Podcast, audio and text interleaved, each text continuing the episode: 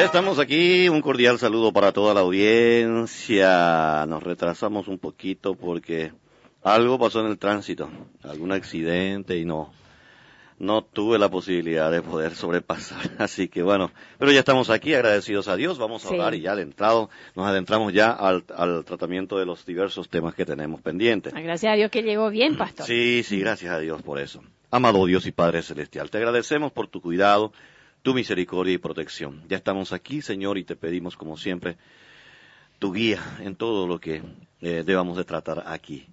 Por Cristo Jesús, nuestro Señor, oramos. Amén. Amén. Y nuestros números para que se comuniquen con nosotros, el 0981 533 595 y el de la emisora 0982 69 72 88. Ya hoy nuestro hermano Milceas Maíz, eh, misionero nuestro, viajando a Colombia para ah, tratar de plantar una iglesia allí, pastor. Él estará por aproximadamente dos semanas y media en ese país, ah, ayudando a los hermanos, evangelizando, discipulando, sí, así es que Estamos muy agradecidos a Dios por eso. Él pidió encarecidamente que sigamos orando por ese, por ese trabajo. Él entiende que es la perfecta voluntad del Señor que vaya allá. Eh, nos compartió anoche y es efectivamente nosotros le, le, acompañamos en oración. Qué bendición, ¿verdad? Qué bendición para todos nosotros, para los hermanos allá en Colombia y para el reino de Dios, ¿verdad? Sí, pastor. Porque se puede se siga extendiendo. Se siga extendiendo. Y con el mensaje de la sana doctrina bíblica. Muy buenas, hermana María, Pastor Samuel, sobre el tema que quedó pendiente, porque ¿se acuerda, Pastor, que había quedado pendiente eh, sobre el noviazgo de los jóvenes y de los que piden para sus esposas o esposos, eh, de aquellos que ya son viudos o viudas, o a veces incluso de los propios eh, separados o separadas, nos dice la persona. Ya usted nos había dicho que noviazgo no existe en la Biblia, es lo que yo recuerdo. Asimismo, tenemos que empezar por allí, ¿verdad? Ciertamente, ciertamente es algo absolutamente opuesto quizá a lo que mentalmente estamos acostumbrados, ¿verdad? O incluso a lo que social y culturalmente estamos eh, acostumbrados, ¿verdad? El noviazgo es algo tan común a la mente ya a estas alturas que nos cuesta de pronto nos cuesta ver que en realidad Dios no tiene, no, no tuvo un plan previsto para el, el, asunto del noviazgo tal como lo conocemos nosotros en nuestros días, ¿verdad? La Biblia no aparece ni siquiera una muestra, un atisbo eh, de, de, lo que es el noviazgo. Eh, no, no hay, no hay. Ustedes pueden buscar desde el Antiguo Testamento, pasando por el Nuevo Testamento, no va a haber. Ciertamente muchos que tratan de encontrarle alguna explicación a este tema suelen decir de que explicación al tema del noviazgo, digo, ¿verdad? O, o, que incluso consideran el noviazgo como algo propio del cristiano. Siempre suelen decir, no, pero el mejor ejemplo del noviazgo en la Biblia es el relacionamiento de Cristo con la iglesia. Eh, porque ellos dicen de que la iglesia es la novia de Cristo, ¿verdad? Pero eso es absolutamente incorrecto. Y e incluso lo que vemos y apreciamos en la Biblia como una eh, como un principio eh, como un principio cultural aplicado aplicado al relacionamiento de Cristo con su iglesia es justamente el relacionamiento eh, que, que, que, en ese, que, en esos tiempos tenían los judíos verdad los judíos los judíos en sí mismos, incluso estaba yo leyendo en, alguna parte eh, sobre las costumbres judías antiguas, ellos acostumbraban, acostumbraban a casarse las nenas, las niñas, a los 12 años y los varones a los 14 años. ¿Cómo? ¿Qué? ¿Cómo puede ser? Sí, ellos se casaban a esa edad, pero no convivían juntos. Es decir, los, eh, generalmente los matrimonios eh, se llevaban a cabo eh, con la anuencia de los padres, quienes escogían de antemano quién va a ser la esposa o el esposo de sus hijos. Entonces, a esa edad, por lo, por lo general, se celebraba ya la unión conyugal de los mismos. Pasaban a ser esposos, ¿verdad? Pero sí, sin convivir juntos, ¿verdad? Eh, el, el varón, por su lado, seguía creciendo, madurando, la mujer también. Se tomaban el tiempo para prepararse, prepararse eh, para aquel día en el que finalmente pasaban a convivir juntos ya como cónyuges propiamente dicho, ¿verdad? Entonces, generalmente eso llevaba a veces de, de 5 a 10, 15 años incluso, ¿verdad? A veces tardaba mucho tiempo, ¿verdad? En donde, en donde el relacionamiento ya no eran de noviazgo, era una amistad que, que fomentaban y desarrollaban juntos. la esposa por lo general siempre estaba expectante, aguardando y, esperando que el esposo finalmente, que su esposo venga por ella y, pasen a, tener la vida juntos, ¿verdad? Eh, basado en esa, en esa costumbre cultural judía, eh, se puede ver también el mismo relacionamiento de, Cristo con la iglesia. Eh, la iglesia es esposa de Cristo, no es la novia de Cristo. Reitero, el noviazgo ni el término noviazgo no existe en la Biblia. Por lo tanto, la, esposa está aguardando al esposo, el regreso del esposo, perdón, para pasar a tener esa convivencia juntos, ¿verdad? Entonces, en la Biblia no aparece en ningún lado el término noviazgo. Ahora bien, entonces, ¿qué, qué, eh, qué, y cómo debe de ser el relacionamiento de los jóvenes? Pues dado que el noviazgo no forma parte del plan de Dios, eh, es bueno que los jóvenes aprendan aprendan a obedecer a Dios y su palabra y no dejarse arrastrar por las costumbres del mundo. En la costumbre del mundo eh, está perfectamente bien que un joven, con un joven con otra joven se unan en noviazgo, eh, pasen a tener una relación, eh, si no muy íntima, porque por lo general incluso se llega a eso, a la fornicación, pero sin considerar la fornicación aún, ¿verdad?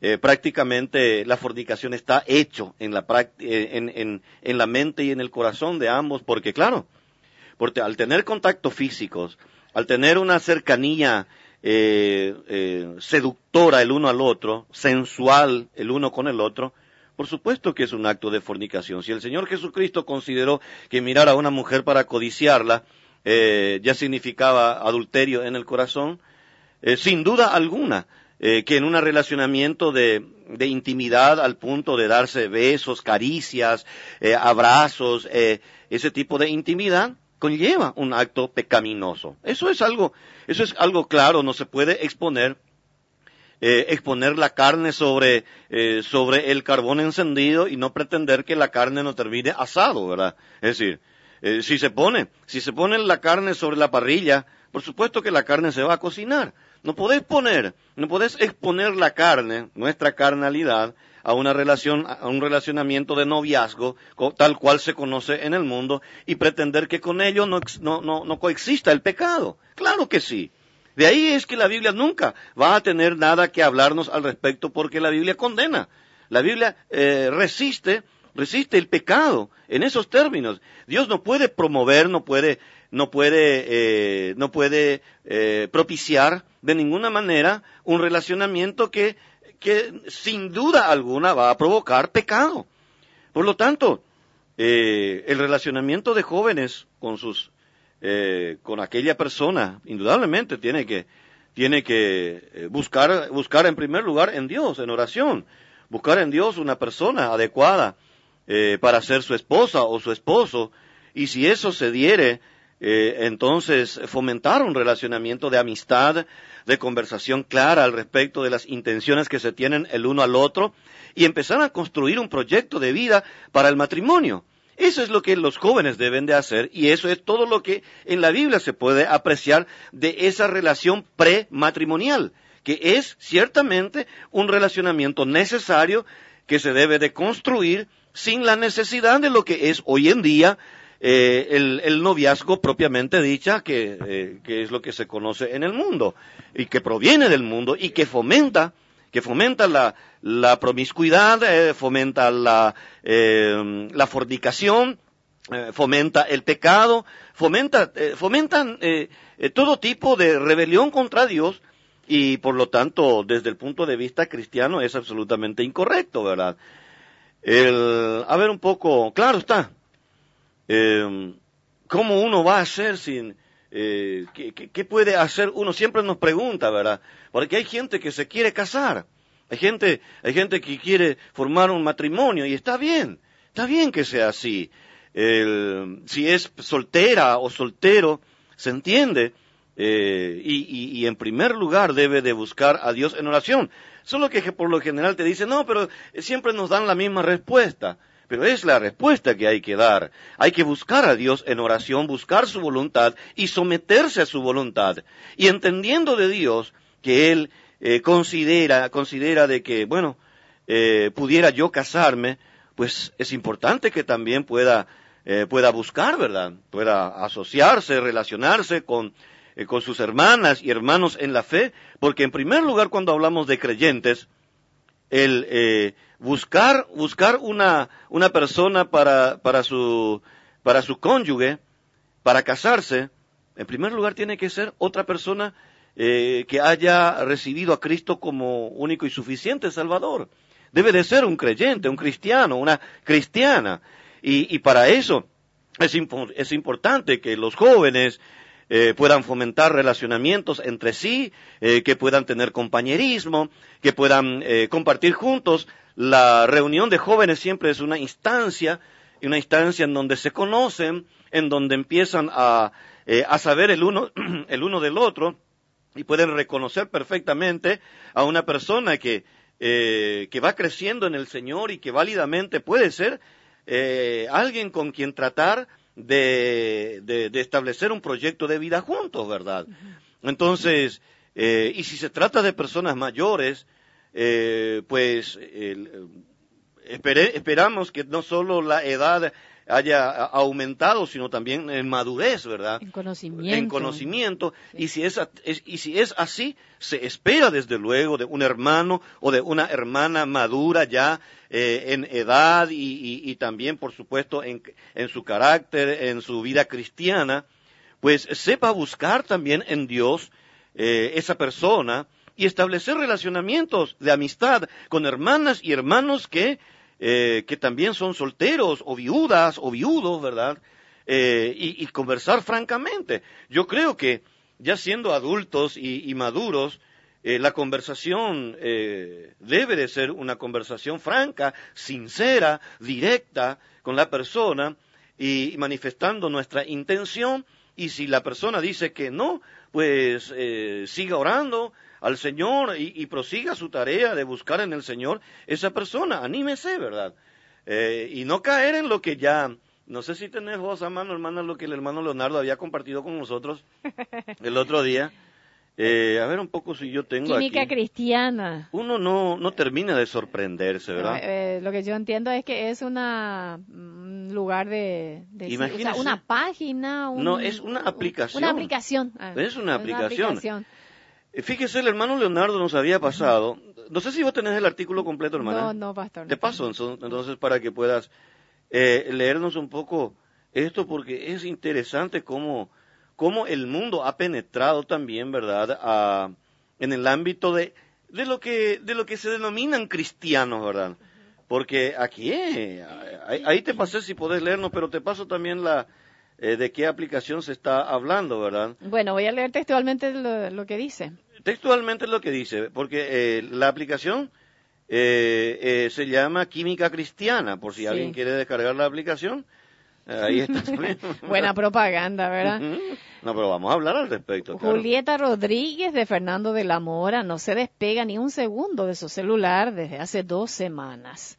Tiempo en que descubrió la aplicación Química Cristiana, un sitio de citas y encuentros amorosos exclusivo para evangélicos. Por la cuarentena, la aplicación, conocida como el Tinder cristiano en las redes sociales, es furor, dice, entre los devotos, tanto que hay más de 1.300 paraguayos cristianos, de los cuales 75% son mujeres. Ah, mira.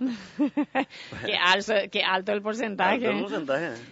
Eh, soy cristiana del CFA hace cinco años, creo en Dios y entré a esta aplicación porque siento el llamado de Cristo ahí para conocer a mi pareja ideal. Hay que aclarar que lo que está leyendo la hermana es un extracto de, de lo que se publicó en, uno de los medios locales. En uno de los medios locales de, nuestro país. De nuestro país. La mujer mencionó que con el encierro no puede ir a la iglesia y que por eso le cuesta más conocer a, personas del sexo opuesto, ¿verdad? Acá ya hablé con cuatro, dice, pero con ninguno tuvimos química cristiana.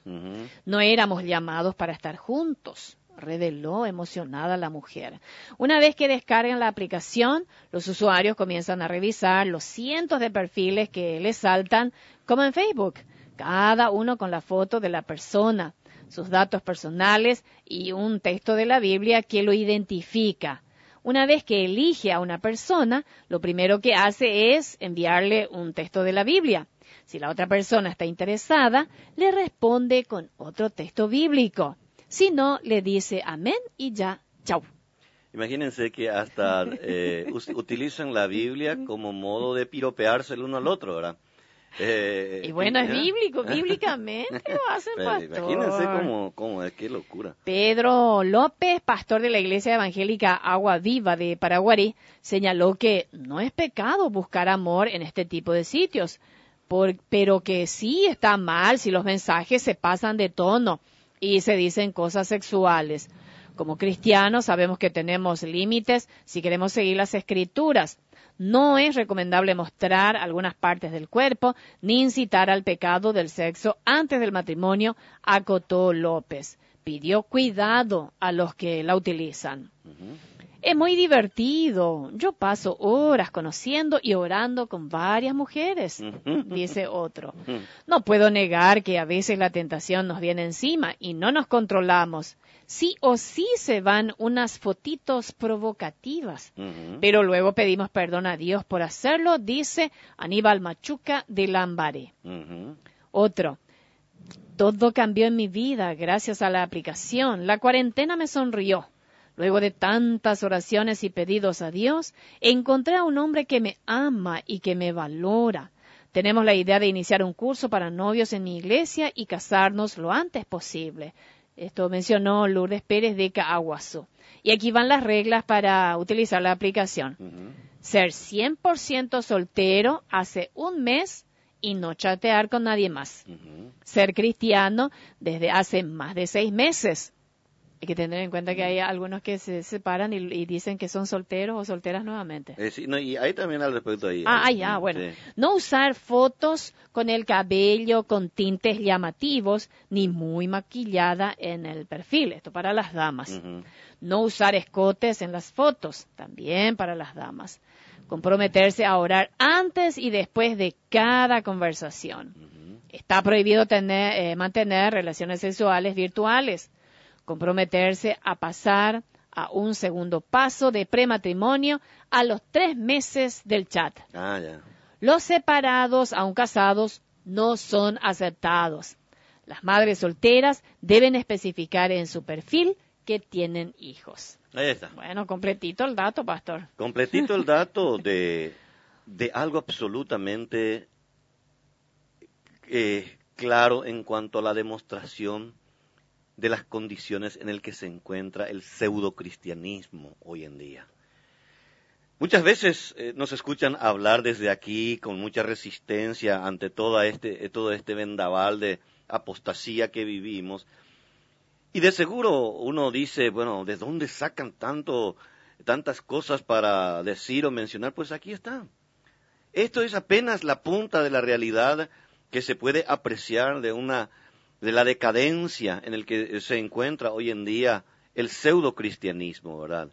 Que incluso encuentra en una aplicación un método, una forma y una manera para fomentar la, eh, lo, que el mundo pretende, ¿verdad?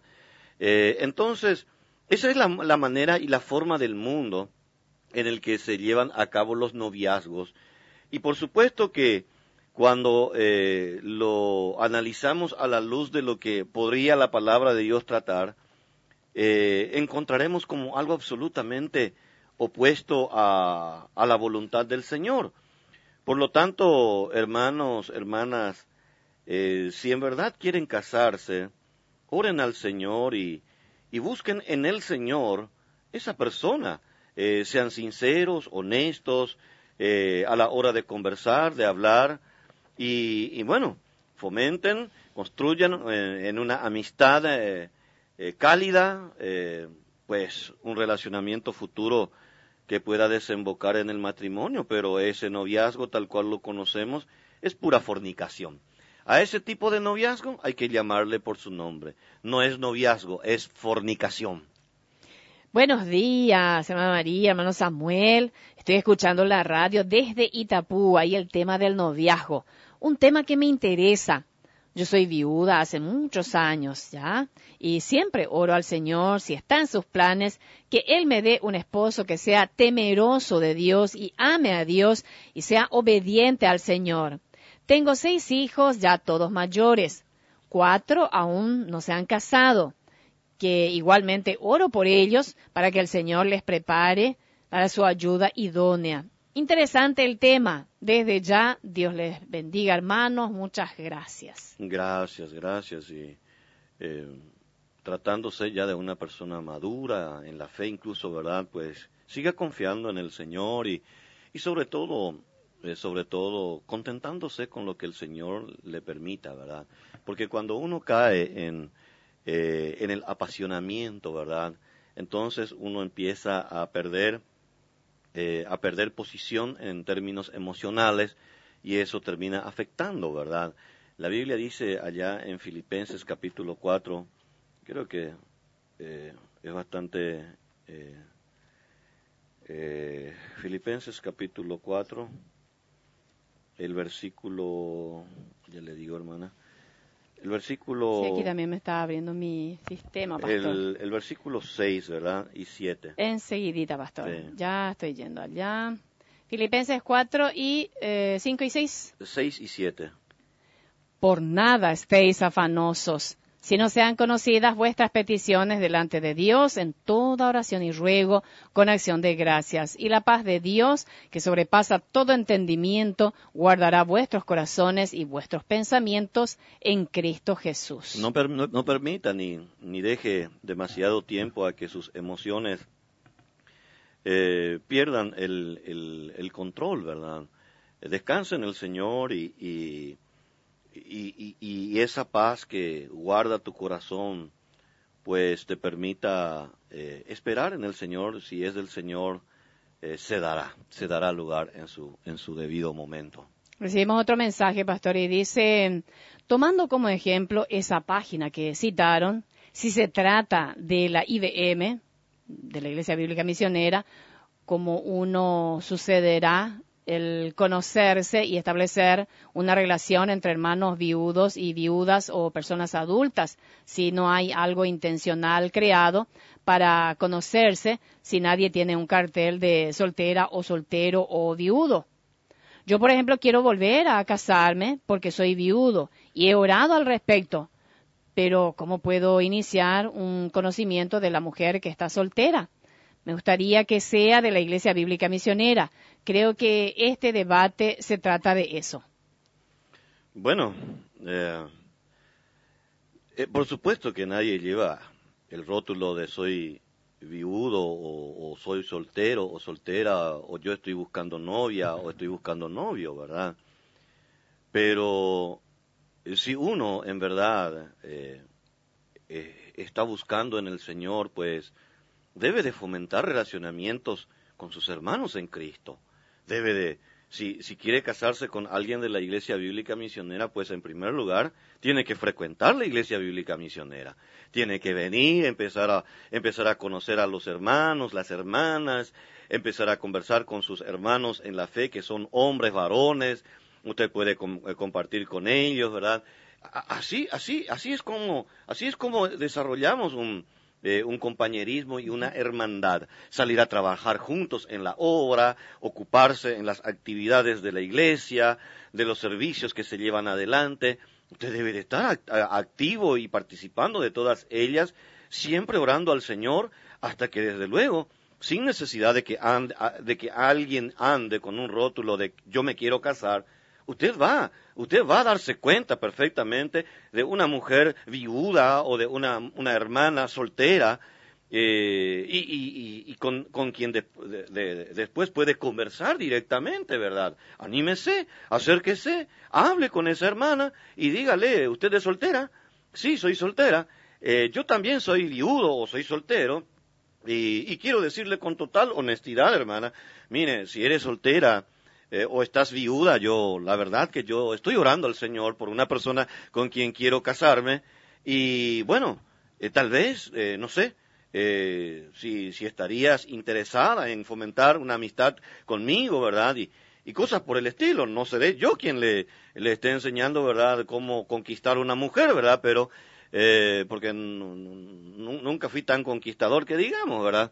Entonces, eh, pues eh, fomente esa, esa amistad, ese compañerismo que desde luego sentado en su casa o donde se encuentra no, no lo va a lograr. Tiene que venir hermano, tiene que venir, unirse a los hermanos, salir los domingos a trabajar, vamos a repartir folletos por la calle, eh, vamos a hacer trabajos misioneros, evangelísticos. Eh, le puedo asegurar que, eh, que, que, que, va a encontrarse con, con hermanas que, que desde luego también tendrá eh, interés en usted y, podrán entonces eh, desarrollar una amistad que puede llegar al matrimonio. Claro que sí. Justamente el mensaje que habíamos leído antes decía que la hermana que está orando, que es viuda también, que está orando por un esposo, eh, ya le está pidiendo al Señor que sea temeroso de Dios, ah, que ame a Dios, que sea obediente al Señor. Bueno, esos son... Eh, Actitudes y cualidades. Y los, requisitos que una dama cristiana tiene, espera. Y debe de tener, ¿verdad? Debería de tener en un hombre, en un varón, por eso, una hermana cristiana de la Iglesia Bíblica Misionera le verá a un hermano eh, como, como, potencialmente eh, alguien con quien relacionarse para eh, un futuro matrimonio cuando ve a un hermano fiel al Señor, un hermano que frecuenta la iglesia, sirve al Señor, un hermano que es voluntarioso, un hermano en el que se puede ver y apreciar un testimonio de temor de Dios. Por supuesto que eso enriquece, pero grandemente eh, a ese hermano o a esa hermana para ser potencialmente alguien en el cual a, una hermana o un hermano puede estar eh, fijándose, ¿verdad? Y eh, bueno, pues llegar a tener una, un compañerismo, ¿verdad? Nos escribe una hermana desde Oberá, Misiones Argentina. es de mucha bendición para mí el trabajo que están recibiendo. Dice, comparto pan sin levadura y también eh, un precioso himno que le habíamos eh, pasado. Dice, escucho siempre, en mi casa Radio América no se cambia de dial ni se apaga, nos cuenta nuestra hermana Viviana de Oberá Misiones Argentina. Qué bendición, qué bueno. Muchas gracias, hermana. Gracias por su mensaje. Ah, y dice nuestro hermano, eh, yo asisto a la Iglesia Bíblica Misionera. ¿Se puede hacer una invitación para hacer una actividad de personas que desean casarse? Yo asisto a la IBM y gracias por tocar este tema. No se puede esas cosas. No sé, yo, yo no lo, no sé si, yo no puedo responder por la Iglesia Bíblica Misionera, ¿verdad? Pero yo como pastor de la iglesia donde me encuentro, no voy a fomentar una cuestión así, ¿verdad? Es decir, hay tantas cosas de, de, más valor y de más importancia en el que necesitamos eh, crecer y desarrollarnos en la fe que estar reuniendo gente que se quiere casar, ¿verdad? Yo creo que eso, eso es un instinto natural, hasta, hasta los animales, ¿verdad? Cuando, cuando buscan pareja, salen y se rebuscan, ¿verdad? Entonces, eh, salga hermano, como le estoy diciendo, eh, empiece a, empiece a, participar y a salir con los hermanos y, compartir con las hermanas y de tanto en tanto incluso eh, empiece a decir, mire, hay alguna soltera por acá porque yo ando buscando para mi esposa. ¿Cuál es el problema de decirlo? Y no hay, no hay nada de malo. No hay nada de malo. Yo lo haría, ¿verdad? De decir, yo no, no habría ningún problema de, de pronto hasta incluso, no sé, salir diciendo, hermanas, eh, ¿qué tal hermanas? ¿Cómo están? Miren, yo soy, yo soy fulano de tal y eh, yo soy un viudo, soy un soltero. Estoy buscando, miren, mírenme, mira, yo estoy buscando para, para mi esposa, ¿verdad? Así que si alguien tiene algún interés, pues eh, aquí estoy, ¿verdad? alguna cosa hay que hacer, ¿verdad? ¿Verdad? Algo hay que hacer. Eh, ah, por supuesto. Eh, estoy recordando, estoy recordando a alguien que había quedado viudo, así, y fue por muy poco tiempo que quedó viudo, por cierto, porque rápidamente comenzó. ¿Sí? Eso es la cacería. Eh, sí. bueno, yo no dije eso, pastor, pero rápidamente comenzó a, a entablar a- amistades ¿Sí? con hermanas y, y- y a buscar una esposa y, y rápidamente encontró y Sí, rápidamente volvió a casarse. Eh, ah, por supuesto. eh, yo me acuerdo incluso, yo Y ayudé, ningún problema. yo ayudé a un hermano a, a, a conseguirse una esposa, ¿verdad? Porque justamente se fue mí en la oficina ¿Así? y me dijo, pastor, me dice, yo me quiero casar, me dice. Y entonces yo me acuerdo bien que había una hermana también que tenía la misma, yo, yo, yo como pastor sé quién anda eh, queriéndose casar y no. Ah, bueno. Entonces yo me fui y le dije a la hermana, mira, que allá hay un hermano que quiere casarse. Le dije, ¿en serio me decís, mi hijo, verdad? Eh, bueno. Y, y, y bueno, de, de ahí en más, eh, le- les presenté a los dos y, y, y se conocieron y, y bueno, felizmente después se casaron, ¿verdad? Bueno, ahí está entonces. Algún ruido hay que hacer, ¿verdad? entonces habría que ¿Ah? acudir a usted. Algún ruido hay que hacer entonces, ¿verdad? Eh, hasta los animales, ¿verdad? Hacen algún alarido, algún ruido, ¿verdad? Eh, y, y bueno, nosotros también. Tenemos que ser simplemente sinceros, francos, ¿verdad? Claro. Yo, Y hacer bien vergüenza- las cosas, ¿Eh? Sí. y hacer bien las yo qué vergüenza tendría de mis hermanos en la fe, mi- mis hermanas, ¿verdad? Eh, yo si... eh, si, tu- si estuviera en una situación así, bueno, hasta incluso hasta medio en broma, pero en serio voy a, Sí. voy a, voy a terminar hablando y diciendo, ¿verdad? Imagínense el impacto que va a tener eso, porque va a quedar, eh, va a quedar en, en la mente de todos y de todas, ¿verdad? El hermano que está queriendo casarse. O si no, cuando le saluda a algún padre, le dice, ¿usted es mi suegro o mi futuro suegro o algo Eh, así? Sí, algo, a- algo hay que hacer. Porque había uno también que decía así. Ah, también. Sí, y también. sí. De, de todo. Ay, pastor. No, pero y como digo, hay que eh, hay que manifestarse, ¿verdad? Eh, yo yo le felicito al hermano por porque creo que está haciendo lo que tiene que hacer, ¿verdad? Lastimosamente yo no lo conozco y eh, yo no tengo ningún problema, le le puedo presentar incluso en mi iglesia, ¿verdad? Si se va, me nos visita allá, puedo decirle, miren, acá está el hermano que Viudo. eh, viudo y él, eh, él está, yo le digo, hermanos, él está buscando esposa. Yo no tengo problema de decir eso. Así que entonces todo el mundo se van a reír un rato, pero después eh, en la mente de todo va a quedar allí, ¿verdad? Sí. Y si hay algún pituquito que está allí, pues enseguida alguien le va a echar ojo, ¿verdad?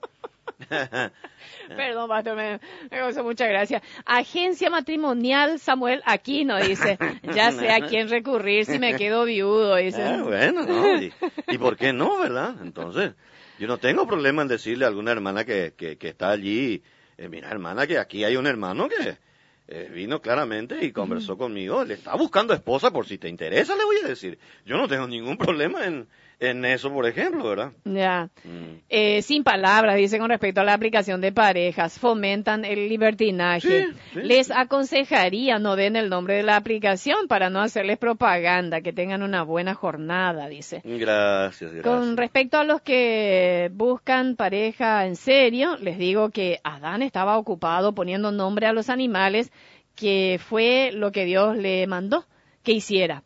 Y Dios le dio el deseo de su corazón, o sea, le dio a Eva, dice. Sí, ahí está, la ayuda idónea que necesitaba, ¿verdad? Mm.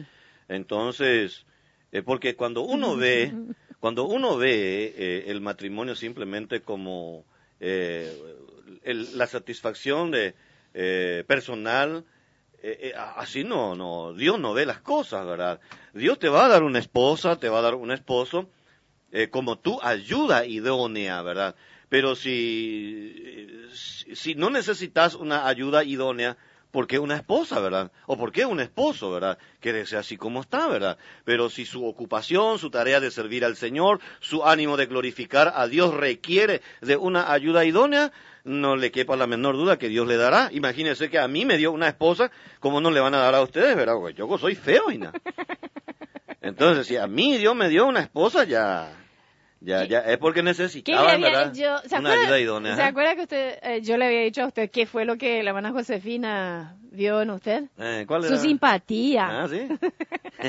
Hermosea la, el rostro. Claro, Eh, eh, ahí está eso, el corazón alegre, el, mo- hermosea el rostro. A lo mejor era un, tenía un corazón demasiado alegre en el momento que De- nos ser. cruzamos con Josefina, ¿verdad? Sí. Le brillaron los ojos. Y sí, ¿verdad? Porque de otro modo no, no sé si era porque era tan delgado qué. Eh, hay un himno que solemos casar, eh, cantar, ¿verdad? Eh, que suele decir, no sé por qué la gracia del Señor Sí. en mí por fe se demostró y una yo le agregaría, no sé por qué el Señor también me hizo encontrar una, una esposa como la que el Señor me dio, ¿verdad? Por cierto, usted se perdió la interpretación de Mateo con H de ese himno bastante. Ah, ¿sí? Ah. ayer en el programa infantil, Joyas Ah. para Niños, hemos compartido, así que le voy a tener que pasar para que usted también pueda disfrutar Bueno, del... Claro que sí. Ah, mira, me alegro, me alegro. Bueno, eh, nos dice nuestro hermano, la misericordia del Señor es grande, ahí está.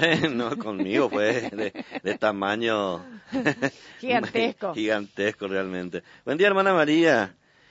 Dice, ¿qué me pasa si tiene el video del himno un día a la vez, mi Cristo? Sí, Ay, pasan yo ya le envié. Ah, bueno. sí, ya le envié, pastor. Bueno. Eh, sí, es la misma persona. ¿De. Overa Misiones? Sí, Viviana. Sí, ya le envié, pastor.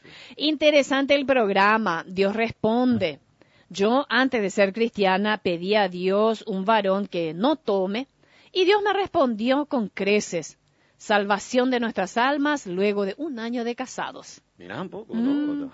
Hay testimonio, ¿no? Indudablemente que, eh, que el Señor es misericordioso. Y hay que decir también, ¿verdad? Yo debo de ser honesto, ¿verdad?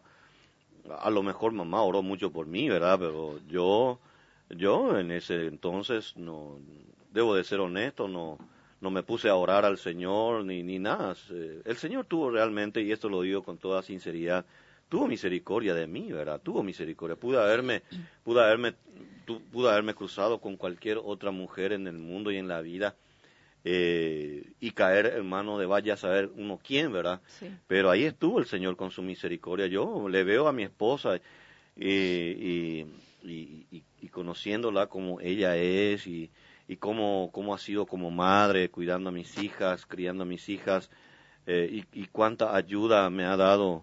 Eh, sinceramente, yo, yo no me merezco. Tuvo que haber sido la gracia de Dios, ¿verdad?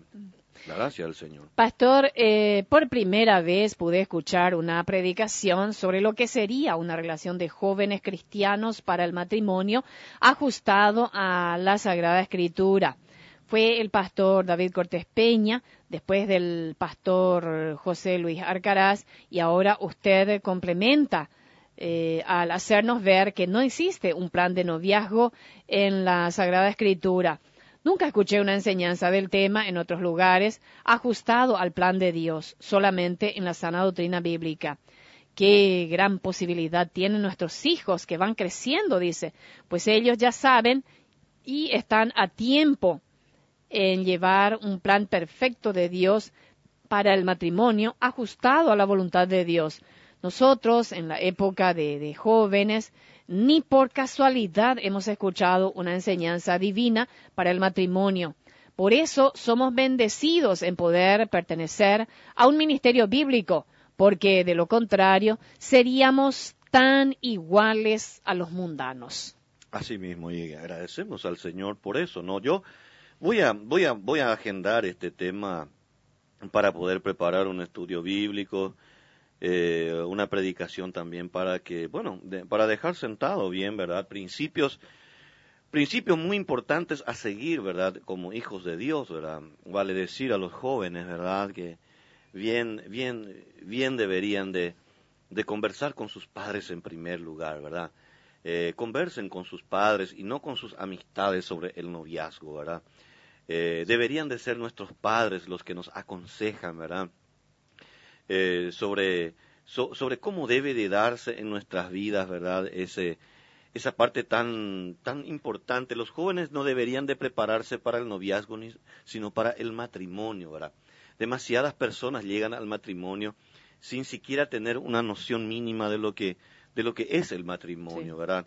Por lo tanto, los jóvenes deberían de, de preocuparse en saber y conocer, y si tienen padres, eh, padres cristianos que han dejado en sus vidas testimonios de vida conyugal, entonces tomen en cuenta eso, ¿verdad? Tomen en cuenta eso y, y bueno, pidan al Señor. Eh, yo les adelanto, no le pidan al Señor, yo quiero casarme, Señor, dame para mi esposa, no.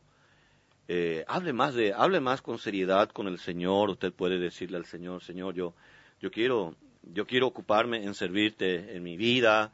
Eh, me gustaría, me gustaría tener la oportunidad de tener a mi lado a alguien que me ayude a madurar aún más en mi fe, que me ayude a potenciar eh, mi vida en el ministerio, a tu servicio.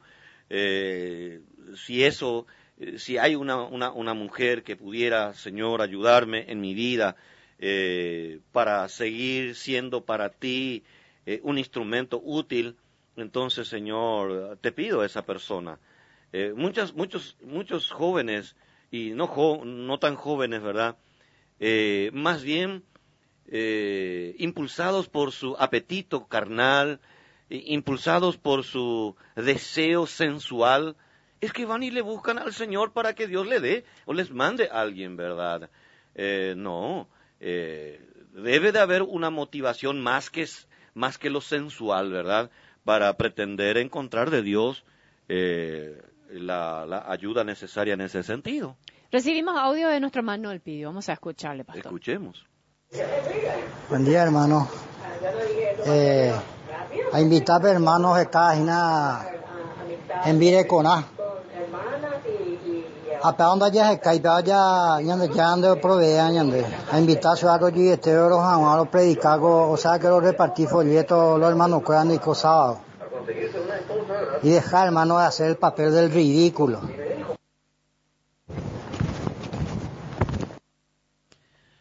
Bien, eh, eh, apreciamos la intervención del hermano, ¿verdad? Pero eh, no es necesario tampoco eh, ese trato. Ese trato, ¿verdad? Son nuestros hermanos en Cristo que, que encuentran en este espacio la posibilidad de canalizar de pronto una situación particular, ¿verdad? Y nosotros desde aquí estamos para, para enseñar, estamos para ayudar, estamos para apoyar, eh, y en ese sentido eh, es la manera correcta de, de, eh, poder impulsar, ¿verdad? No todos, no todos tienen ni alcanzan la madurez que se requiere, ¿verdad? Y la Biblia nos dice a nosotros, vosotros que sois espirituales, es decir, si nosotros nos consideramos espiritual, espirituales, tenemos que sobrellevar la carga de los débiles, ¿verdad? Entonces, eh, entonces, eh, al hermano, eh, al hermano en particular que había presentado su inquietud, hermano, eh, de mi parte te aliento en Cristo, ¿verdad?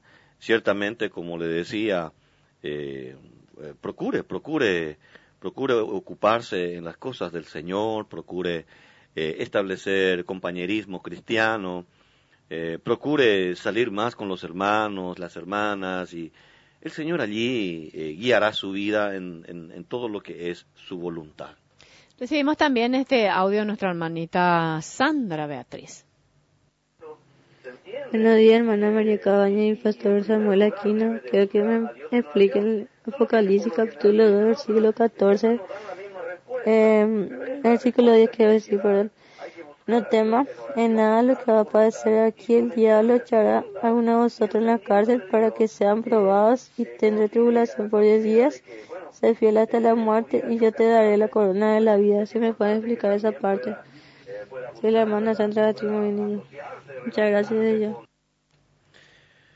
Muy bien. Eh, muchas gracias, hermana, por su consulta y ya leyó incluso el pasaje bíblico, ¿verdad? Eh, siempre se tuvo, eh, se tuvo como materia de, de debate, ¿verdad? ¿Hacia qué se habrá referido el Señor a esos diez días de, eh, perdón, eh, para que seáis probados y tendréis tribulación por diez días, dicen. Bueno, eh, algunos, algunos eh, suelen afirmar de que esto podría referirse a un periodo de diez días de intensa persecución que estaba por llegar y azotar a la iglesia, que en este caso es la iglesia de Esmirna, ¿verdad? O eh, a diez periodos de persecución que se dio lugar justamente en el tiempo de esta iglesia, ¿verdad? Eh, diez periodos de persecución que empezó con Nerón y que, finalmente llegó hasta el gobierno de Diocleciano, eh, que fue otro, o sea, uno de los últimos emperadores, ¿verdad? Que, persiguió tremendamente, ¿verdad?, a, a la iglesia. Desde Nerón hasta Diocleciano hubieron diez periodos de intensa tribulación que sufrió la iglesia fue el tiempo de, de, una carnicería prácticamente, porque fue el periodo del tiempo donde fueron devorados por leones, crucificados, eh, quemados. Es decir, eh, bien pudo haberse tratado de esto. Es un mensaje personalísimo para la iglesia de Esmirna, que, que iba a pasar por una, eh, por una intensa aflicción.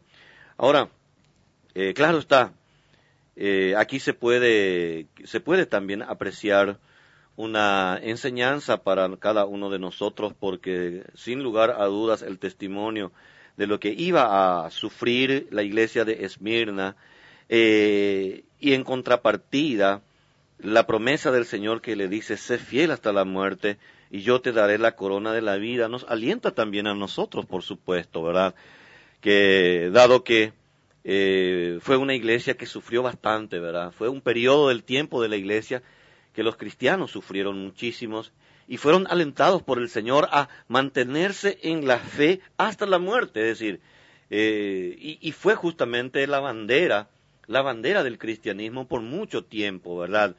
Eh, cuando eran llevados a la hoguera, cuando eran llevados a, ser apedreados, a ser devorados por leones, eh, tuvieron de Dios la fortaleza y de seguro un día nos encontraremos con ellos con coronas que recibirán de parte del Señor.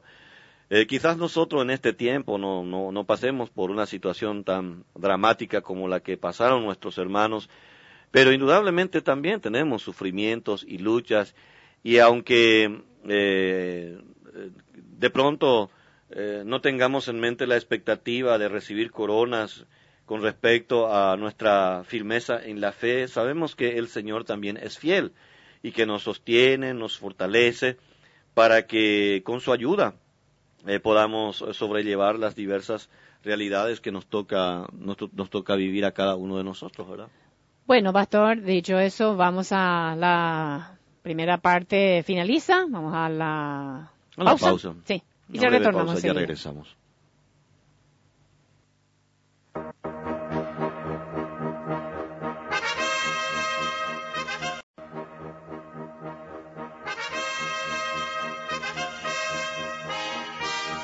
Ya estamos de vuelta, ya estamos de vuelta aquí con la hermana María.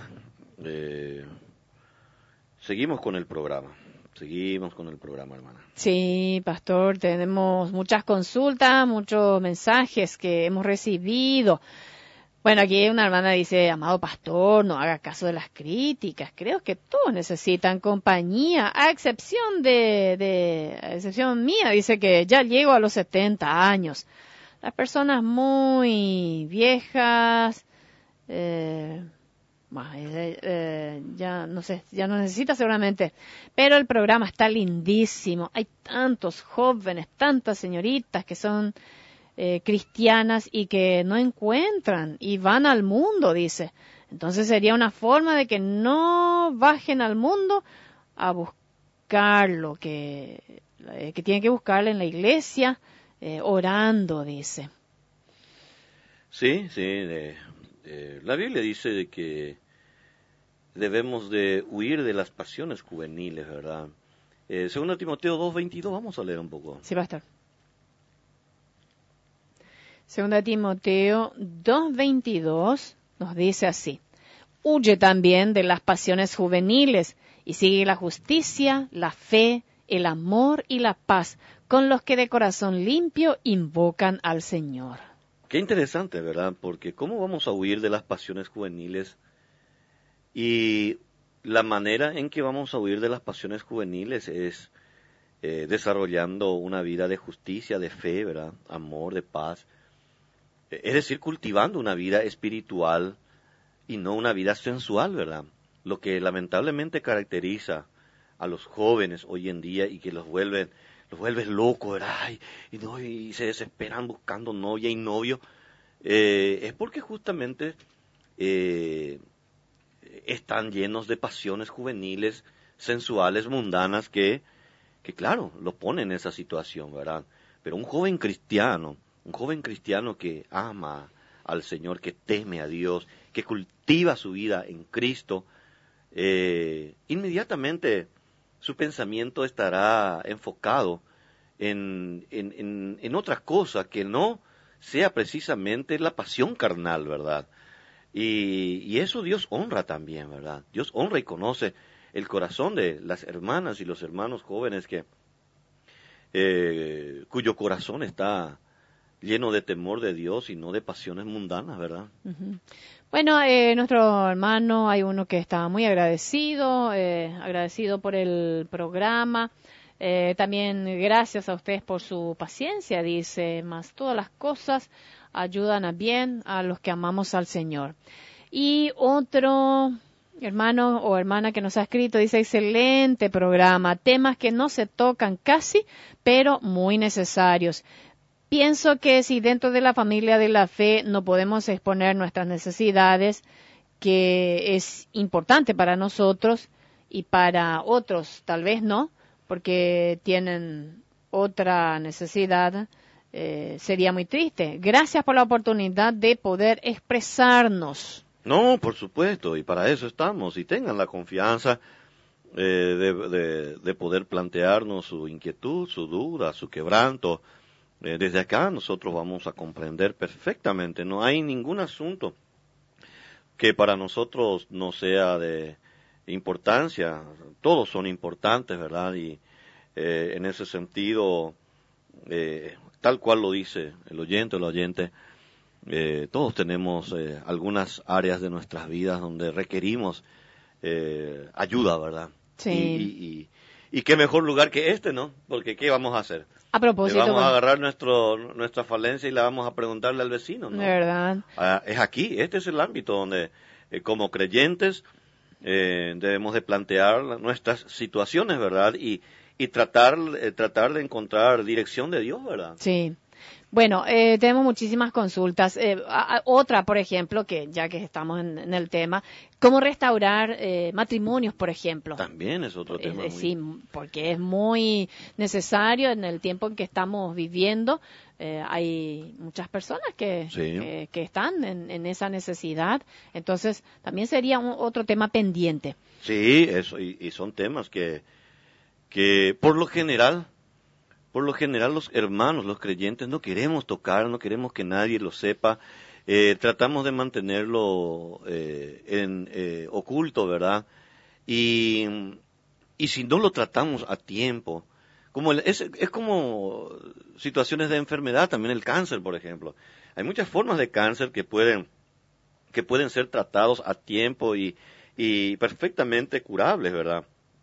Pero cuando eh, el mismo cáncer no ha sido tratado con, eh, a tiempo, eh, termina desarrollando una forma ya complicada, compleja, que, que desemboca en situaciones trágicas, ¿verdad? En ese sentido también los creyentes, las hermanas y los hermanos que sobrellevan en una situación acá pueden, pueden plantearlo porque nosotros no, no vamos a mencionar nombres ni nada, eh, simplemente envíenos su pregunta, ¿verdad? Eh, y no tema, eh, si de pronto ya tenemos registrado su nombre, no tema ni tenga vergüenza, somos hermanos en la fe, ¿verdad? Y, y, para nosotros es muy importante que, que busque ayuda y orientación en nosotros, no lo busque en otra parte, para eso estamos aquí. Hola, pastor, muy buenas, le saludo con la paz del Señor Jesucristo. Eh, motivo, el motivo de la presente es agradecerle que me haya hecho integrante de su grupo cristiano. Me siento muy bendecido a través de sus palabras y reflexiones bíblicas. Hago extensivo mis saludos a la hermana en Cristo Jesús, a todos los hermanos y hermanas en Cristo Jesús, tengo entendido que dice Ana María, que nuestro Dios los siga, los bendiga, los bendiga ricamente. Gracias, gracias, gracias. Muy buenos días, dice Pastor, hermana María. Les estamos escuchando con la familia, dice. Gracias por la enseñanza de la palabra de Dios. Un gozo escucharlo siempre. Dice que el Señor les bendiga ricamente, dice nuestra hermana Sonia. Eh, y qué, qué, qué bueno, eh, en familia estoy seguro que sus dos hijos están allí, ¿verdad? Atentos, atentos y, y, yo sé, yo sé que ellos en verdad escuchan allí, ¿verdad? Qué bueno, pastor. Eso me alegra mucho, ¿verdad? Me alegra mucho. Pastor, ¿cuál es la palabra, la doctrina que te ayuda a no desmayar en la fe? Si puedes compartir eso, te pido. Dice, yo escucho todo, hasta joyitas. Ah, sí. Sí, sí. Bueno, una palabra, una doctrina, eh, no, no precisamente, hermana o hermano. Eh, es como cuando uno construye una casa, ¿verdad? Eh, para, para terminar bajo el techo de una casa y estar seguros de la inclemencia del tiempo, el calor, la lluvia, el frío, eh, se requiere más que, más que arena y, cemento, ¿verdad? Se requiere de varillas de hierro, se requieren de ladrillos, después se llega a la parte de donde se quiere colocar las ventanas, entonces se necesitan marcos ventanales, mm, después llega al techo, se requiere de maderamen para, para colocar la madera, después eh, tejuelones y la, teja que se pone encima. En síntesis, ¿verdad? Eh, se requiere eh, de muchos materiales que finalmente eh, hace que luego pongas tu cama bien cómoda bajo el techo, tu cocina, y después podés estar eh, debajo bien seguro, ¿verdad? Vendrán la lluvia, vendrá el frío, vendrá el calor, pero tú ya estás seguro o seguro bajo ese techo. Pero para llegar a esa seguridad, a ese, a ese techo terminado, se requiere de muchos, de muchos elementos, ¿verdad? Pues no es diferente la vida cristiana. De hecho, el Señor Jesús comparó incluso con esto que acabo de decir. Vayamos a Mateo capítulo 7, ¿verdad? A ver un poco. Mateo capítulo 7, dicen los brasileños. Ah, sí. Mm. A ver un poco, Mateo 7, 24 al 27, hermana. Cualquiera, pues, que me oye estas palabras y las hace, le compararé a un hombre prudente que edificó su casa sobre la roca. Descendió lluvia y vinieron ríos y soplaron vientos y golpearon contra aquella casa y no cayó porque estaba fundada sobre la roca.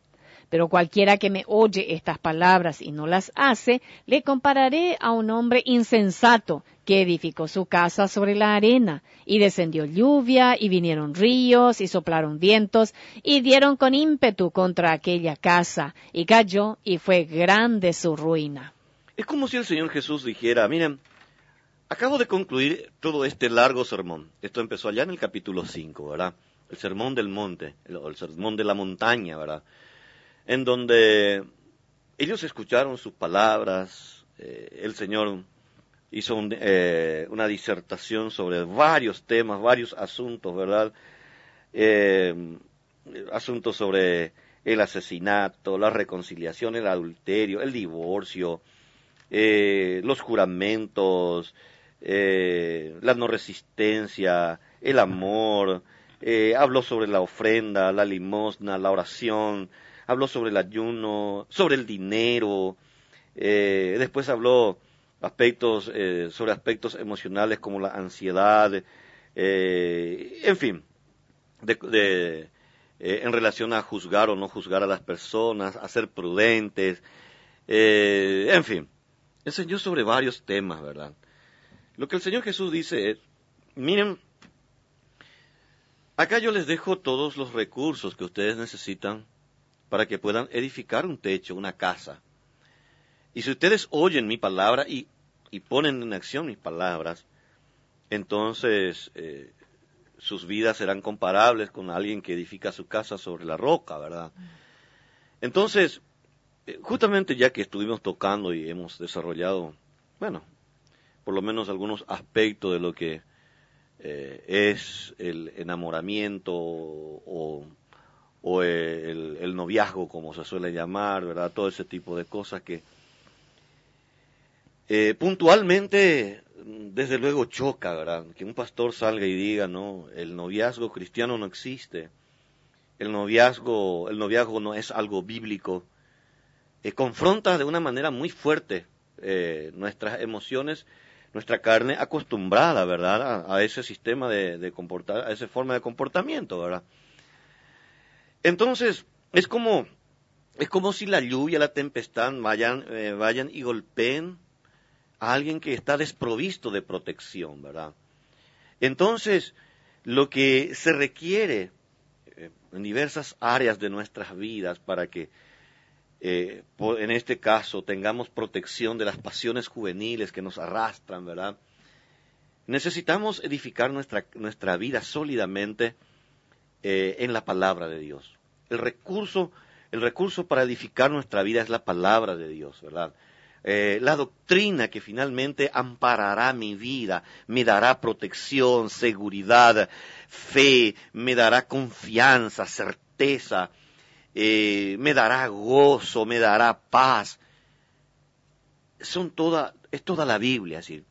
Cuando desarrollamos nuestra vida sobre la base de lo que Dios nos enseña en su palabra, eh, sabremos finalmente eh, perdón, eh, habremos finalmente edificado, edificado ese sitio de protección, donde habitar y donde vivir. Cuando nuestra vida se construye sobre la base de lo que Dios nos enseña, entonces estamos seguros. Sí, hay, hay momentos muy duros y difíciles. A mí me tocó ayer vivir un momento muy fuerte emocionalmente, ¿verdad? Porque vengo con muchas con muchas luchas en relación a la necesidad que tiene mi esposa, ¿verdad? Y indudablemente, y por eso justamente ayer no pude estar eh, en vivo en el programa, ¿verdad? Entonces, eh, eso te, te conmueve emocionalmente. Llegamos a un punto, incluso ayer me tocó después de mucho tiempo eh, sentarme en, la camioneta y, llorar, ¿verdad? pero finalmente ese, ese pico de tensión que uno experimenta, eh, el Señor nos consuela, nos conforta, encontramos eh, inmediatamente, em, inmediatamente eh, ante, la, ante la tempestad que se sufre, se puede sentir el abrigo del Señor. Podemos sentir la contención que el Señor nos da, nuestra esperanza. Yo inmediatamente vine a mi mente y dije, no, yo, el Señor hasta aquí nos ha ayudado. El Señor hasta aquí, hasta aquí ha estado siempre, nunca nos faltó, siempre el Señor proveyó. ¿Por qué? ¿Por qué va a desanimarse mi corazón en este, en este momento? Por eso es tan interesante eh, lo que el salmista, a ver si encuentro, ¿verdad? Dice, eh, alma mía, dice, eh, descansa, reposa en el Señor. Ah, el libro de los Salmos es bastante amplio, así que... Eh, Quizás el 62 o 61. Vamos a mirar, 62 debe de ser, hermana. 62. 62 tiene que ser. A ver, ya estoy llegando allí también. Eh, esta. Vamos a leer un poco este salmo, hermana. Sí, cómo no. En Dios solamente está callada mi alma de Él viene mi salvación. Él solamente es mi roca y mi salvación. Es mi refugio, no resbalaré mucho. ¿Hasta cuándo maquinaréis contra un hombre, tratando todos vosotros de aplastarle como pared desplomada y como cerca derribada? Solamente consultan para arrojarle de su grandeza. Aman la mentira, con su boca bendicen, pero maldicen en su corazón. Alma mía, en Dios solamente reposa, porque de Él es mi esperanza. Él solamente es mi roca y mi salvación. Es mi refugio, no resbalaré. En Dios está mi salvación y mi gloria, en Dios está mi roca fuerte y mi refugio. Esperad en Él en todo tiempo, oh pueblos, derramad delante de Él vuestro corazón. Dios es nuestro refugio. Eh, es, un, salmo precioso, por cierto, pero si uno no tiene en su corazón desarrollado, si no ha sido establecido un conocimiento del por qué Dios es un refugio seguro, porque Él es nuestra roca fuerte. ¿sí? Es fácil leer, es, es, muy lindo, pero terminará siendo algo lindo, inaplicable a mi vida, cuando no encuentro verdaderamente en mi, en mi mente, en mi corazón, ya una estructura sólida que el Señor fue construyendo. Entonces, eh, podremos estar ante una situación de gran abatimiento como la que nos está tocando vivir a mi esposa y yo, pero eh, imagínense, eh, tenemos un presupuesto prácticamente de unos 6 millones, serían algo así como mil dólares al mes, solamente en la medicación que ella requiere. Eso definitivamente queda fuera absolutamente de, de, alguna capacidad que nosotros podamos tener. Entonces, eh, ciertamente es una situación eh, para quebrantar y conmovernos, pero por el contrario, por, por otro lado quiero decir, eh, todo lo que todo lo que de Dios hemos aprendido, le hemos conocido y hemos caminado con él. Todo, justamente conversando con mi esposa anoche, evaluamos las diversas situaciones que nos llevó a estar al borde de precipicios, ¿verdad? Y de donde el Señor nuevamente nos, nos levantó, nos llevó. Entonces, hay toda esa hay toda esa experiencia de vida vivida con el Señor y además su palabra con nosotros que finalmente el corazón se conforta. Finalmente, y como decía hoy a una hermana, eh, ayer fue un día difícil, pero hoy es un nuevo día. Hoy es un nuevo día para vivirla. Y lo otro ya pasó, y hoy hay que vivirla, y vivirla sabiendo que el Señor tendrá cuidado de nosotros. Por lo tanto, no se trata de una sola no se trata de un versículo, no se trata de un pasaje bíblico. El que acabamos de leer es precioso, pero esto va a carecer absolutamente de poder en nuestra vida si a la par no fuimos construyendo, construyendo como una casa nuestra vida en el Señor. Esa construcción, esa construcción es la que finalmente eh, te hace mirar y decir, no, pero sí, es cierto, está lloviendo a cántaros, acá en rayos, está soplando fuerte el viento, hace frío, pero yo, yo estoy bajo un techo, yo estoy bajo una casa, yo tengo, yo, yo, yo, yo, ya construí, me encuentro bajo una construcción, que es lo que justamente ayer sucedía conmigo, ¿verdad? Yo dije, no, pero yo estoy bajo una construcción, la construcción de esa fe eh, en el que mi vida fue caminando, entonces eh, digo, eh, sí, eh, estará difícil la situación, se pondrá duro este tema, pero yo estoy bajo una casa, yo estoy seguro. Y, ahí se requiere, sí, de, de, fe, de confianza en el Señor, pero eso nos da la palabra de Dios, la Biblia, la Biblia. Sí, pastor. Bueno, es lo que nos suele enseñar, la fortaleza que, se construye eh, con el tiempo, año tras año. Sí, así mismo, así mismo. Y para eso son tan útiles las pruebas. Hoy escribía un poco justamente en el contexto mismo de, de todo lo vivido en estos días, eh, lo, importante que es justamente eh, pasar por diversas pruebas. El pasar por diversas pruebas es lo que nos capacita, es lo que nos ayuda a, ir construyendo cada vez con solidez nuestra vida, que, bueno, llegado el momento y en el que, y en el que verdaderamente hay que enfrentar con dureza las inclemencias de la vida, entonces habremos construido a tiempo para poder eh, mantenerse firme, ¿verdad? Podemos compartir esa reflexión, ¿verdad, pastor? Como quieran, hermanas. Y antes de eso, este mensaje que recibimos también nos dice eh, el texto que está en Salmo 42.5, ¿por qué te abates, oh alma mía, y te turbas dentro de mí? Espera en Dios, porque aún he de alabarle, salvación mía y Dios mío. Muy buenas hermanos, el Señor me ha demostrado también a mí su infinita misericordia. Me quedé sola con mis hijos hace poco más de un año.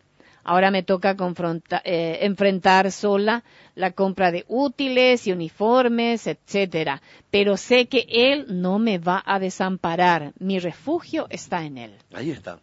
Ese es justamente ya el resultado de una vida eh, que está bajo un techo, ¿verdad? Utilizando el término un poco, ¿verdad? Claro.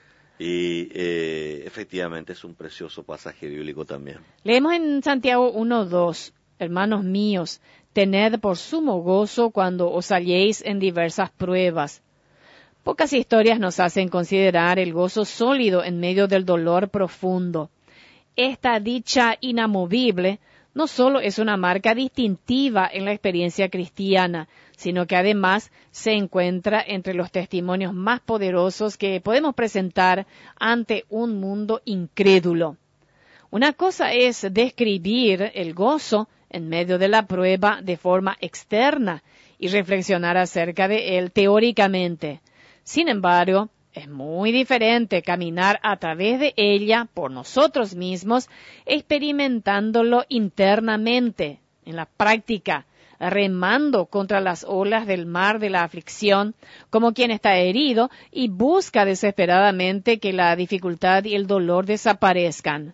Nuestras dificultades, por sí solas, no son para nada gozosas, y eso es parte de lo que las hace tan difíciles.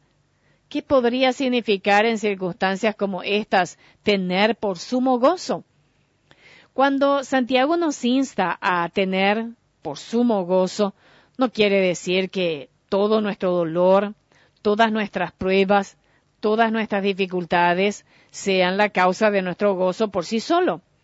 El dolor es dolor, no produce gozo en sí mismo. Las pruebas son pruebas, no son fuentes de gozo en sí mismas. En cambio, lo que Santiago nos quiere decir y lo que nos brinda el Evangelio de Cristo es un lente para ver la vida y una verdadera posición privilegiada de la realidad a través de la cual podemos ver que aún las pruebas más difíciles de la vida cumplen un papel vital en nuestro gozo en la extraña y misteriosa manera en la que Dios gobierna este mundo, las pruebas más difíciles de la vida sirven con un propósito especial para nuestro bien. A menudo, Dios traza las líneas más rectas desde las dificultades más grandes de la vida hacia un gozo más profundo y más dulce. Y no solo a largo plazo, sino aún en medio de las pruebas. Cuando éstas atacan nuestros placeres superficiales, nos vemos presionados a considerar nuestros tesoros más profundos, más plenos y más ricos, y a tocar aquellas raíces que nos sostienen de maneras que no haríamos cuando todo marcha bien. Santiago nos dice, tened sumo gozo solamente. Nos estremecemos, gemimos, sentimos dolor, le preguntamos, ¿hasta cuándo, Señor? Dios no espera que recibamos las pruebas como gozo solamente. De hecho, entre todas las personas, los cristianos debieran ser los más preparados para enfrentar el dolor como tal, la tragedia como tal, el trauma como tal. Además, no crean que Santiago considera únicamente las pruebas pequeñas aquí. Él dice diversas pruebas, puesto que se refiere también a las pruebas grandes. Puede resultar fácil ver cómo Dios está obrando en los pequeños inconvenientes de la vida, mas nuestras grandes tragedias hacen que surjan las preguntas más difíciles y más oscuras de nuestra alma. ¿Dios me ha abandonado? ¿Está Él verdaderamente a cargo de la situación y también es bueno? ¿Está Él aún ahí? Santiago no nos permite rebajar su mandato de tener por sumo gozo simplemente en lo que nos resulta fácil. Lo que está en juego son las cosas difíciles, las pruebas de la tragedia, las pérdidas, la tristeza, el desaliento y la desesperación prolongada. ¿Por qué tener el dolor por sumo gozo? El versículo 2 puede ser suficientemente directo pero nuestras almas necesitan mucho más que un mandato del cual apropiarnos y verlo aplicado finalmente en nuestras vidas. Nuestras mentes y corazones necesitan que se nos den razones o al menos una, y es exactamente lo que Santiago hace a continuación.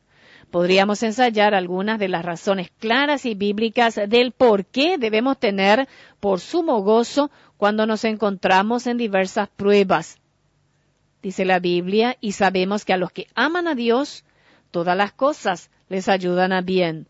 Esto es, a los que conforme a su propósito son llamados. Romanos 8:28. Podemos escribir en nuestros corazones durante cada prueba, porque esta leve tribulación momentánea produce en nosotros un cada vez más excelente y eterno peso de gloria. 2 Corintios 4:17. Y podemos decir con el apóstol, pues tengo por cierto que las aflicciones del tiempo presente no son comparables con la gloria venidera que en nosotros ha de manifestarse. Romanos 8:18. También en las palabras del Señor Jesús. Gozaos y alegraos, porque vuestro galardón es grande en los cielos, porque así persiguieron a los profetas que fueron antes de vosotros. Mateo 5:12. Pero Santiago tiene en mente algo en particular, sabiendo que la prueba de vuestra fe produce paciencia. Santiago 1.3. La paciencia no es una palabra que usamos con frecuencia en la actualidad y por eso es probable que no nos parezca especialmente atractiva a primera vista. Otro sinónimo podría ser perseverancia. La perseverancia por sí sola no es necesariamente deseable. Lo que le hace atractiva es aquello por lo que perseveramos. Y lo que Santiago tiene en consideración es muy claro, la fe en Cristo. Y para los cristianos, perseverar en la fe es de lo que la vida se trata. Si no perseveramos en la fe, estaremos en el lado equivocado de lo que más importa en el universo, estar bien con Dios y disfrutar de Él para siempre en Jesús. En otras palabras, una de las cosas que Dios hace cuando prueba nuestra fe es preservarla. Cuando Él amorosamente trae las pruebas a nuestras vidas, Él está trabajando para nosotros y en nosotros, uno de los mayores bienes imaginables. Cuando nos prueba, Él toma medidas para guardarnos y nos guarda, no solo protegiendo nuestro nivel de fe actual, no solo obra cultivando, enriqueciendo, desarrollando y madurando nuestra fe, sino que al hacerlo la mantiene viva. La obra divina de preservación en nosotros por medio de nuestro dolor y dificultad es esencial para lo que más importa. Y Santiago explica esa conexión. Bienaventurado el varón que soporta la tentación, porque cuando haya resistido la prueba, recibirá la corona de vida que Dios ha prometido a los que le aman. Santiago 1.12. La fe no florece cuando no es puesta a prueba, se atrofia cuando no es ejercitada y eventualmente muere.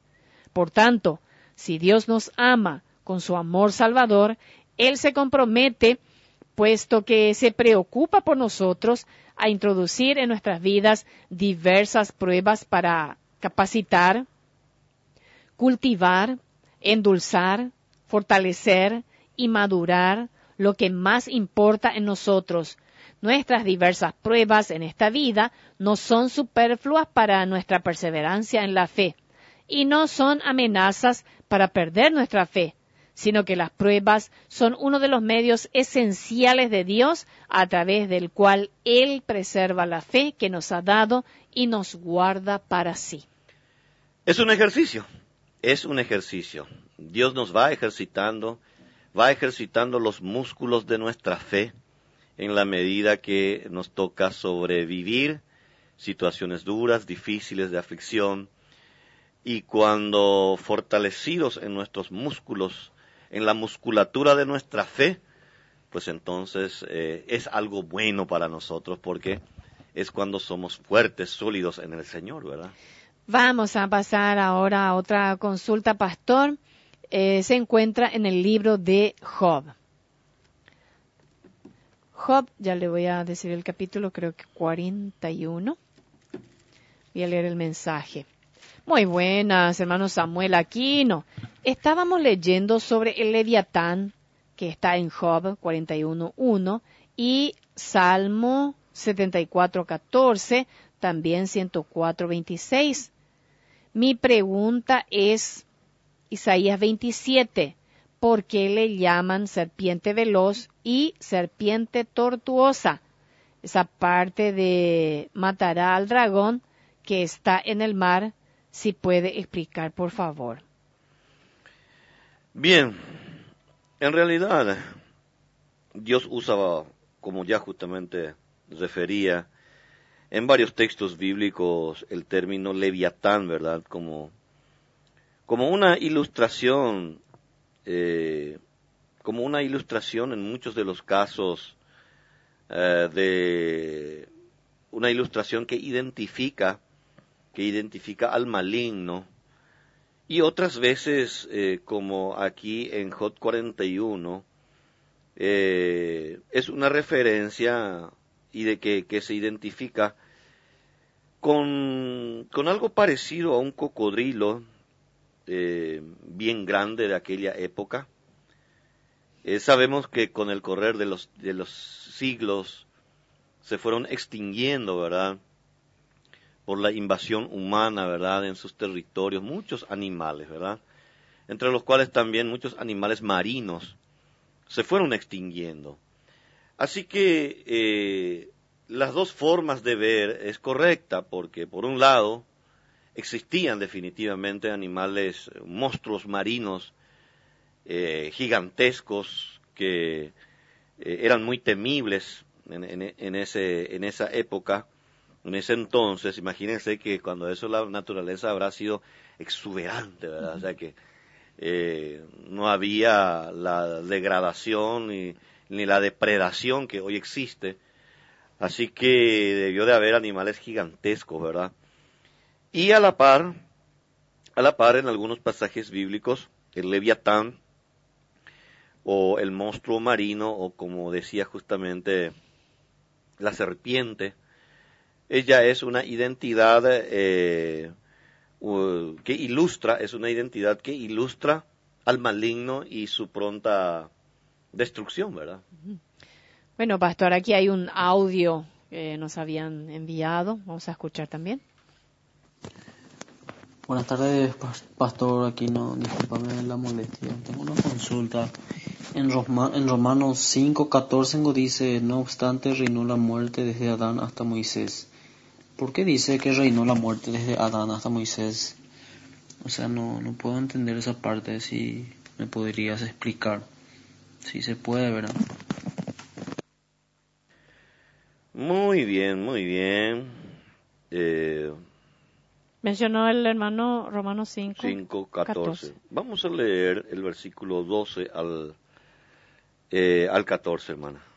Por tanto, como el pecado entró en el mundo por un hombre, y por el pecado la muerte, así la muerte pasó a todos los hombres, por cuanto todos pecaron.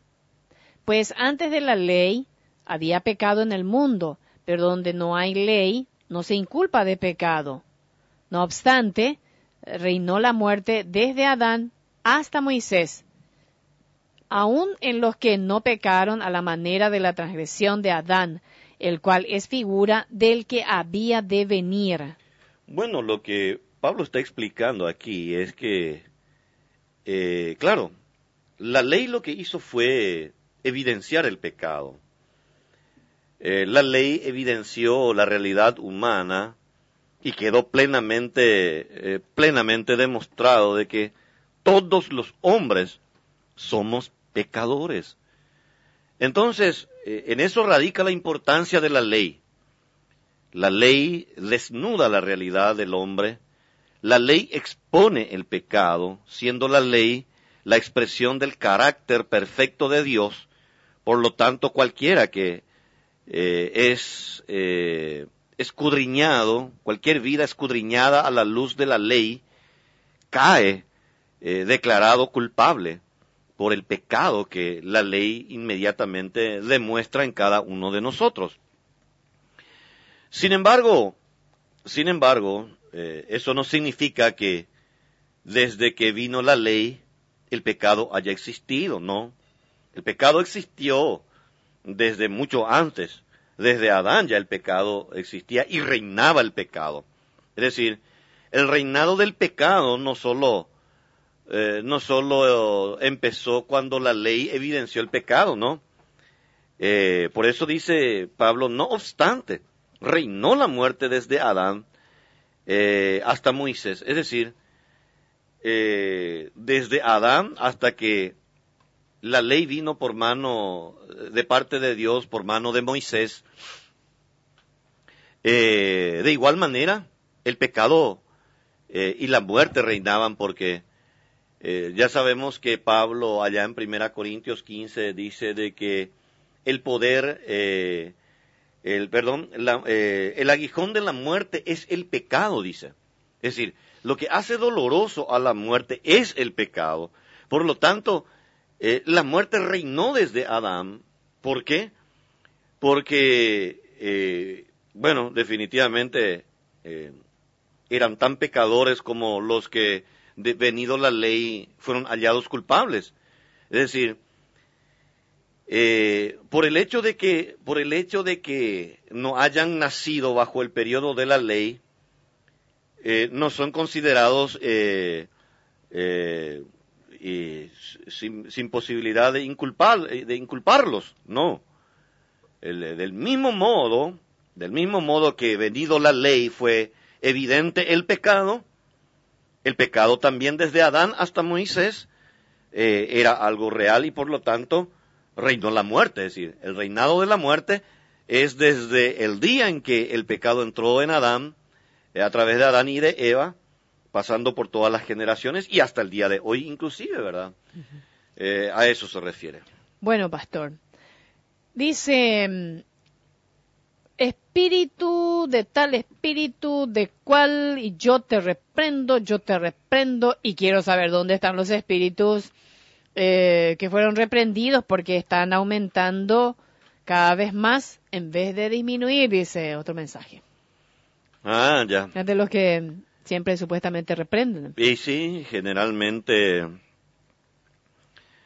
generalmente esta gente que reprende espíritus y todo lo demás al parecer, eh, con cada reprensión que hacen, se multiplican más, ¿verdad? Porque cada vez se multiplican más y más venía justamente por un camino eh, alternativo porque eh, se, dio un, accidente en la ruta y yo, me percaté y ni bien encontré una, una posibilidad de, de, entrar en un lugar, me metí por el empedrado y venía. Y cuando vine, tres, tres templos eh, de esos, porque uno de ellos era del, el, eh, ¿cómo se llama? La, iglesia pentecostal, Dios es amor, y la, el, el otro, el, siguiente que encontré de venida por el mismo camino, era la, e, esta del reino, ¿cómo se llama?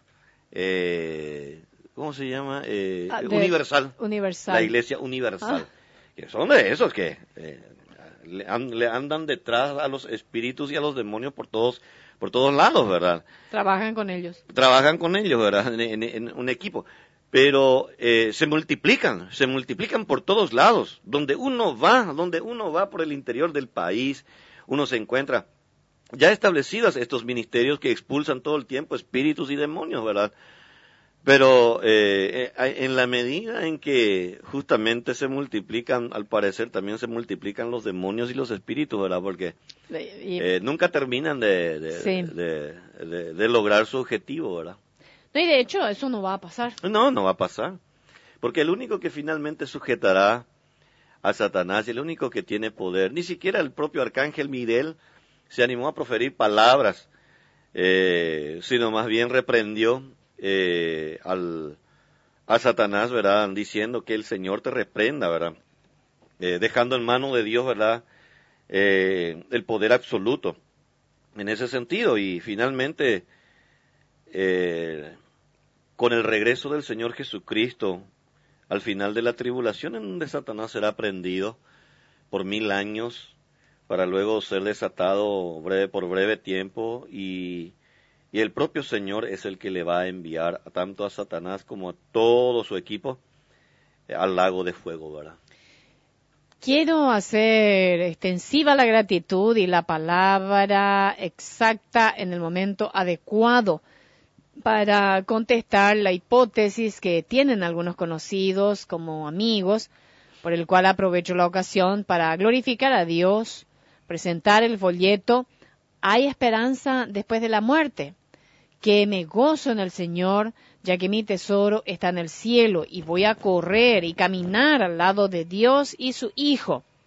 Como le digo a los adventistas y evangélicos, que cuando esté arriba, cuando Dios quiere que viva ahí arriba, cantaré y danzaré. Bueno, y, Y No sé si se refiere a algún, Algún pro- tema, a algún tema anterior. Es muy Eh, probable. es muy probable, ¿no? Sí. Eh, pero, claro, eh, cuando venga el Señor y nos encontremos allí con Él, cuando todas nuestras, nuestras penas, ¿verdad?, se acabarán.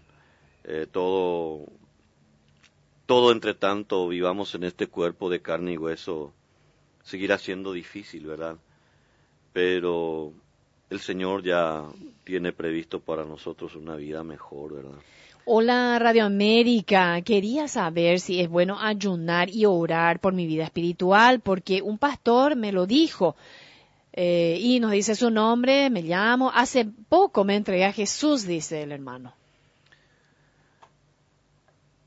Puede orar por su vida espiritual, pero, y sí, eh, pero en cuanto al ayuno, eh, tanto el uno como el otro, es decir, el ayuno y la oración, no deben de ser eh, el medio, sino el resultado.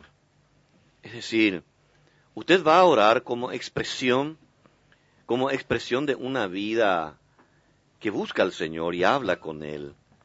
Y en la medida en que usted vaya creciendo espiritualmente, más necesidad de orar tendrá. Porque finalmente usted querrá hablar con Dios, querrá tener comunión con Dios.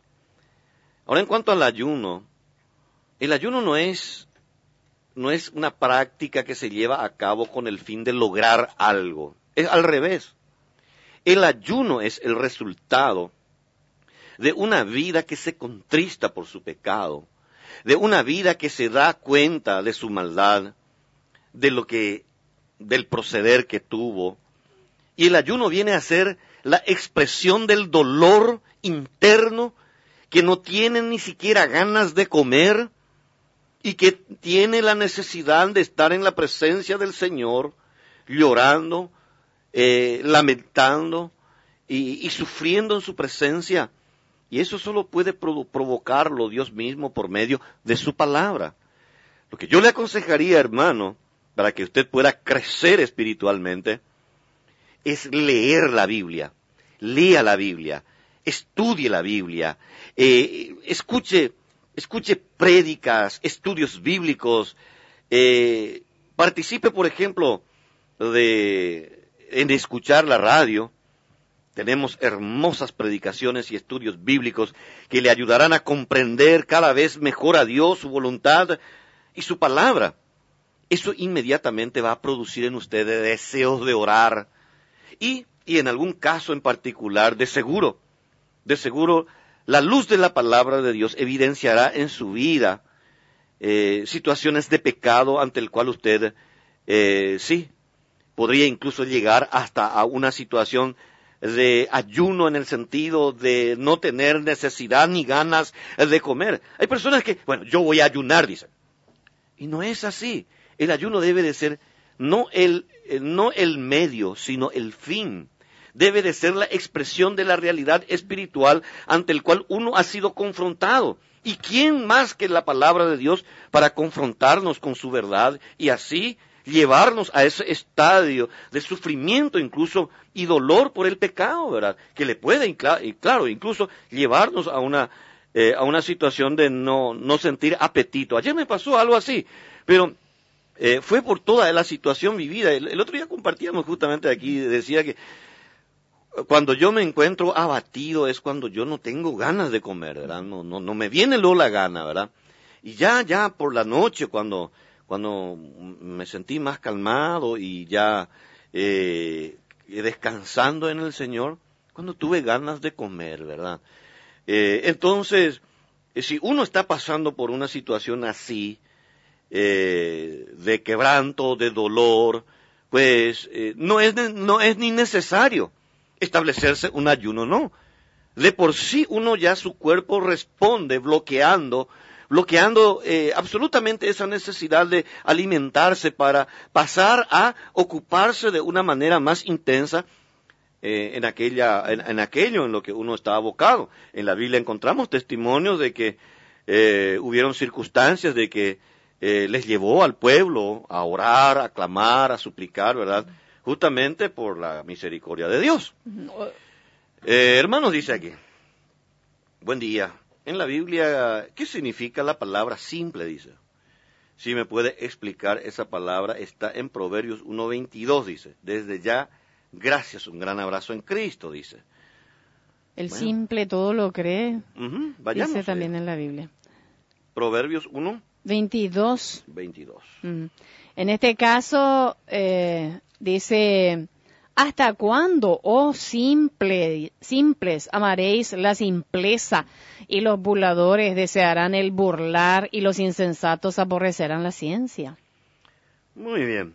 La palabra simple o el término simple que se utiliza en esta parte de la Biblia y otras partes de la Biblia también, eh, es una eh, es una forma, es un lenguaje, es un, es un recurso eh, retórico para eh, para configurar eh, una, a, a una persona débil, una persona frágil, eh, una persona influenciable, una persona sin carácter, Sin mucho eh, conocimiento. sin mucho conocimiento, inexperto, por ejemplo, también. Inexperto. Escuche, pastor, Eh. lo que dice ahí en Proverbios 14, 15. Sí. El simple todo lo cree y la contraparte, mas el avisado mira bien sus pasos. Eh, se da cuenta, ¿no? Que eh, ahí se da el contraste entre, entre esa persona débil, frágil, Sí. influenciable, manipulable, ¿verdad? Eh, en relación a alguien que sí lo es. el ¿verdad? avisado El sería avisado, alguien informado, Claro. alguien que, que tiene conocimiento. Que no es influenciable fácilmente por nadie. Eh, que Por eso mira bien sus pasos. Por eso mira bien sus pasos, ¿verdad? Entonces, eh, a eso se refiere el término simples, ¿verdad? Eh, si lo tiene anotado como yo lo anoto en mi Biblia, después ya va a quedar eso allí y le va a ayudar a recordar, ¿verdad? Correcto. Simple es lo débil, lo frágil, lo influenciable, sin carácter, inexperto, manipulable, ¿verdad? Sí. Eh, con respecto al, al tema del ayuno, también usted nos había dicho que, bueno, no solamente la, la comida, sino todo lo que a nosotros nos produce placer, el, eh, este, dedicarnos completamente a lo que son las cosas del Señor y, y ¿por qué no? A, a la oración y Sí. a la alabanza a Él. Entonces, eso, todo eso ya viene eh, como resultado del- de la situación que uno está viviendo. Por supuesto, sí. Entonces, ah, usted había, nos había aconsejado también que si queremos hacer ayuno, bueno, pues ayunemos de- del uso de nuestros celulares Sí, y, y un montón dejemos de, de... cosas que, que sí son perjudiciales terriblemente para nuestra salud mental y espiritual, ¿verdad? Exactamente, Mm. porque hay cosas que s- sencillamente son entretenimientos que para nada conviene, o sea, no edifica. Sí, no, no. Hay el texto bíblico que siempre leemos que todo nos es permitido, pero Pero- no. Pero un poquito bendice. más adelante dice que no todo edifica. No todo edifica, ¿sí? Sí. Entonces, eh, efectivamente, el ayuno, eh, en realidad, si sufriéramos más, si sufriéramos más la gloria de Dios, eh, entenderíamos perfectamente que eh, no hay necesidad de establecerse un punto inicial de un ayuno y un punto final. Eh, finalmente nosotros mismos responderemos, responderemos con una actitud que nos lleva a, a- a adentrarnos tan profundamente eh, en, un- nuestra relación con el Señor y a veces una intimidad personal con Él que inmediatamente quitará de nosotros, ¿verdad?, esa necesidad de alimentarnos. Eh, claro que eh, después eh, ha- habrá necesidad de alimentarse, ¿verdad?